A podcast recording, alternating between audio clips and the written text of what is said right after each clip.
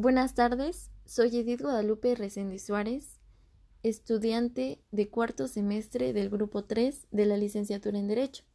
A continuación, leeré y contestaré las preguntas formuladas en la actividad 1 de la unidad 2 de la materia de Derecho Tributario. Comenzamos. 1. ¿Qué es la potestad tributaria? Es la facultad para crear el tributo con el fin de recaudar los recursos para que el Estado pueda cubrir el gasto público y las necesidades del colectivo. 2. ¿Qué artículo constitucional impone la obligación a los mexicanos de pagar contribuciones y cuál permite el Estado de imponerlas?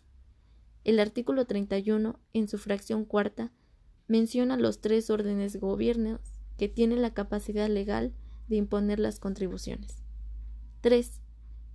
¿En qué órdenes de gobierno se dividen la potestad tributaria? Se dividen en tres, federal, local y municipal. 4. ¿Qué tipo de ordenamiento jurídico debe estar contenida toda la obligación de pagar las contribuciones y por qué? En el federal, en el artículo 31, fracción cuarta, menciona que es la obligación de todos los mexicanos. Artículo 73, fracción 12, menciona la creación de contribuciones. Artículo 73, fracción 29, menciona las materias exclusivas y artículo 131 menciona el comercio exterior. Estatal. Artículo 31, fracción cuarta. Menciona que está a favor de los estados. Artículos 173 y 118 no podrán legislar todo. Artículo 124 menciona que no pueden ir más allá. Y municipal en el artículo 31, fracción cuarta y artículo 115, fracción cuarta, menciona que existe una parte de ingresos por contribuciones. También menciona las contribuciones reconocidas y que éstas siempre van a estar a favor de los municipios. Estas las legisla la Cámara de Diputados. 5. ¿Qué ejemplos de leyes federales, estatales y municipales puede citar? En federales se presentarán disposiciones jurídicas aplicables y asesoría. 6. ¿Cómo ejerce el municipio su potestad tributaria? El municipio no tiene la facultad para crear contribuciones, pero sí para cobrarlas. Esto es de la manera en que ejerce su potestad tributaria, con el cobro de contribuciones. 7. Ejemplos de contribuciones. En federal tenemos los impuestos sobre la renta, impuesto al valor agregado e impuesto sobre automóviles nuevos.